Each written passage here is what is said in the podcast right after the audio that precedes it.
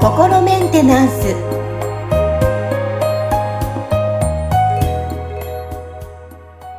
はい皆さんいかがお過ごしでしょうか？心メンテナンス本日もアシスタント三上恵と気候ヒーラーの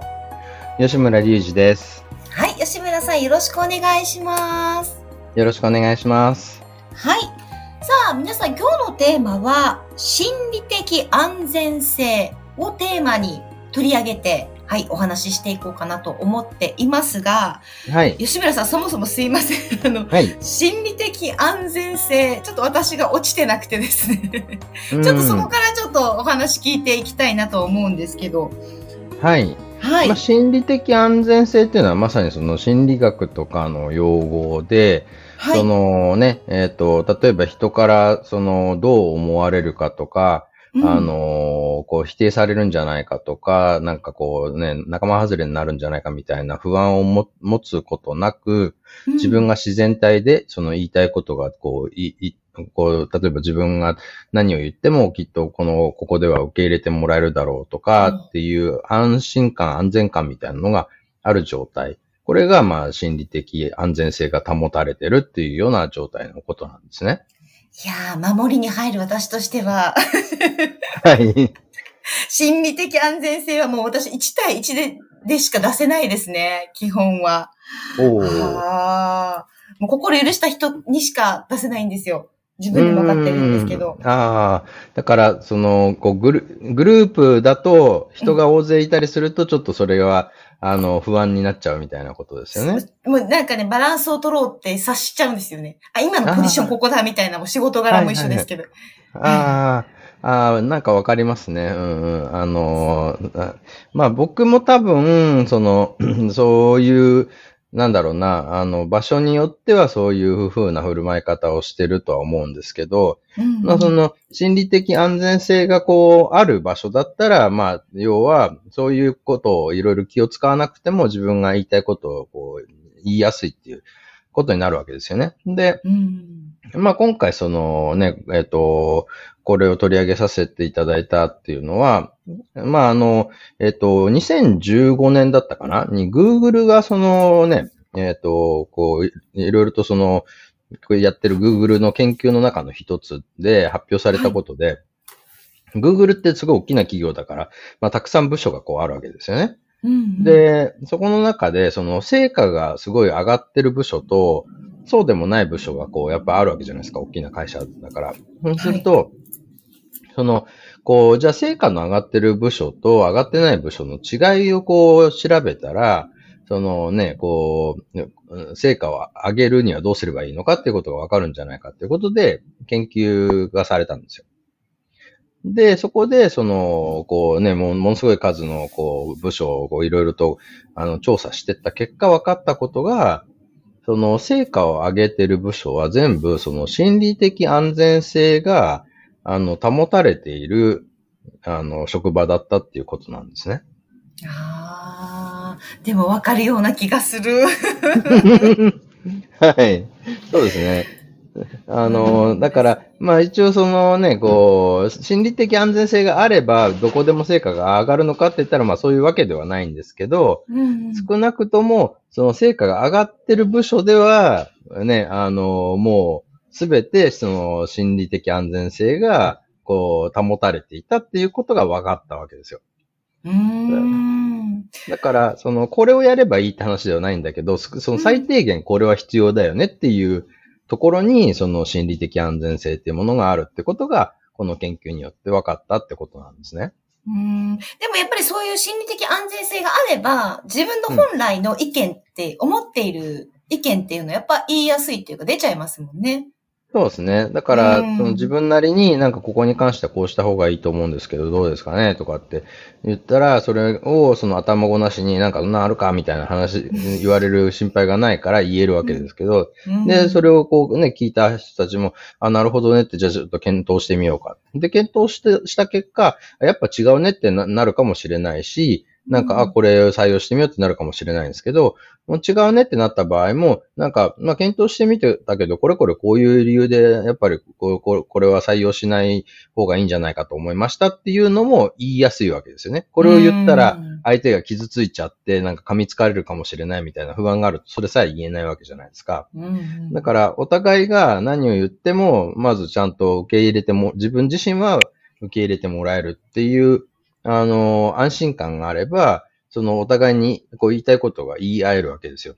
あの、ね、えっ、ー、と、この前回の収録の時にお話しさせていただいた、その意見が対立した時にっていう話と、ここは実はそのね、関わってくるわけなんですよね。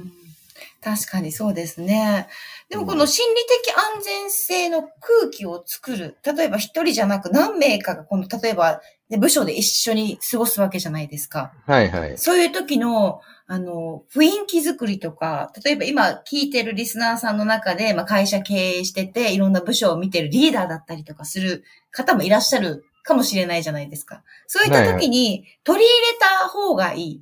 なんかそういう、この心理的安全性を作る、作るって大変ですけど、うんその何かポイントみたいなのもあるんですかね？そうですね。まあ、多分その方法論みたいなところは、うん、その、ネットとかでこう調べることでもいろいろ出てくるとは思うんですよ。で、うん、この心理的安全性って、その、なんでしょうね。なんかこう、僕もその話を初めて聞いたときは、なるほどと思ったけど、さすがにその Google が研究してるようなことだから、こうみんな知ってる、あの、ことかなぐらいに思ったんですけど、その後で他の人といろいろお話ししてたら、案外知られてない、その、初めて聞きましたっていう、はい。方たちが結構いたんで、あのー、ね、あ、実はそんなにね、めちゃめちゃ、その、なんか一般常識ってレベルにはなってない知らない人たちがいっぱいいるんだなっていうこともあって、あの、こう、今回ね、あの、トピックに出させていただいたわけですけど、まあ実際にその、こうネットで調べたりすると、こういう風にするといいですよっていう、そのやり方的なものは、あの、いっぱい見つけられると思うんで、それ試してみるっていうのはいいと思うんですけど、やっぱりまあ大事なことはそのね、なんかこう、あの、なんだろうな、合意みたいなところですよね。だから、うん、あの、こう、この、例えば自分の意見を言う、誰かがなんか意見を言ったときに、頭ごなしに否定するのはやめようね、みたいな、うん、あの、ね、ひとまず一回話聞いてみようよとか、あるいはそのね、こう意見が食い違うことと、その人の人間性っていうのは、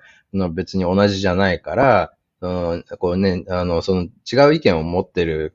ことで、その人の人格とか人間性まで疑ったり否定したりはしないようにしようね、みたいなところを、の合意ができてるっていうことが大事なんじゃないかなと思うんですよね。で、その部分って多分その、なんか教育とかトレーニングでできることだと思うんですよ。うん、そうですね。いや、うん、あの、今思いながら、あ、確かに息子に私はちゃんとこういうふうに思ってるかっていうのを、今 いやーって今反省してました。はい。はい。そうですね。はい。あのー、まあまあそ、そんなような感じで、であともう一つは、まあ一応そのね、この、あの、チャンネルで、あの、取り上げさせら、させていただいてるっていうことは、まあその、あの、心の中の無意識レベルのそのブロックとかっていう話も関係してくると思うんですよ。で、やっぱりその僕たちがその、こう何か聞いたときに、その瞬時に感情が反応してカチンとくるとか、なんかね、イラッとするとかっていうことが起きるっていうのは、結局その無意識のジャッジがあって、うん、そこにその自動的にその反応が起きてるわけですよね。入ってきた情報に対して、ブロックがその瞬時に反応を返して、それに対してネガティブな感情が出てくるっていうことで、で、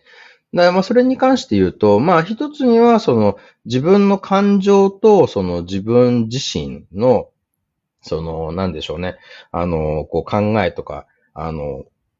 人間性みたいな部分っていうのは必ずしも、なんか一つのものじゃないっていうことも知っておくと、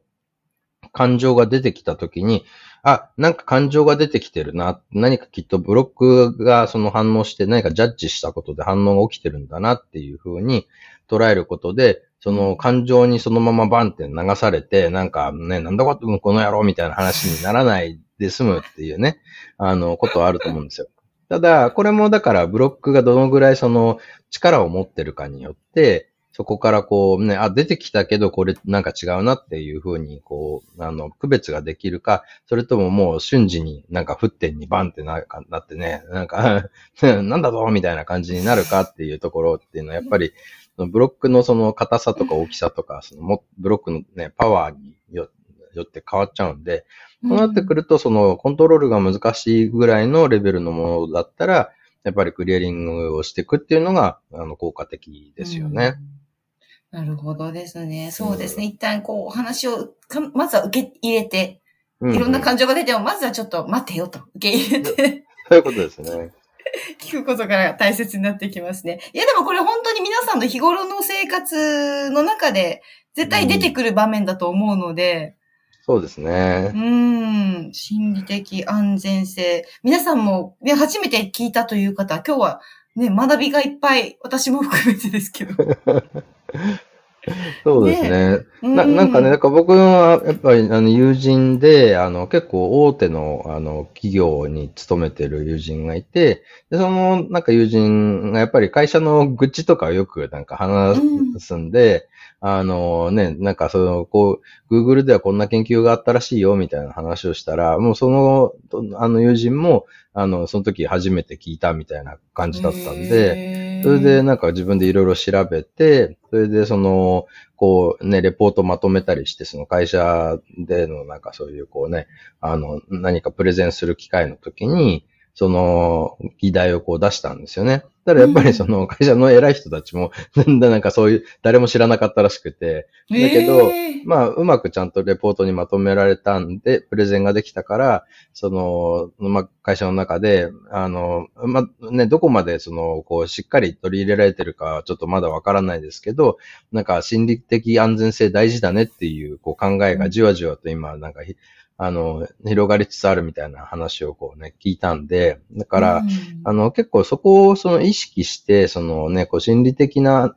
的安全性を、まあ会社の中だったりとか、プライベートの人間関係だったりとかで、ちゃんとこう作っていくことをすると、な何かそのね、あの、まあそれだけでうまくいくってわけではないとは思うんですけど、あのきっと今までうまくいってなかったことが、だいぶその、こう解決する糸口というかね、突破口が開ける、あの可能性が広がっていくんじゃないかなと思いますよね。そうですね。また一人一人のパフォーマンスがね、上がるきっかけにもなるかもしれませんし、取り入れてみてはね、皆さんいかがでしょうか？はい。はいちょっと私も今日はプライベートでここはちょっと息子に大切なことだなと思いながら、ちょっとはい、考えて、取り入れて、あの、成長を伸ばしていきたいと思います。はい。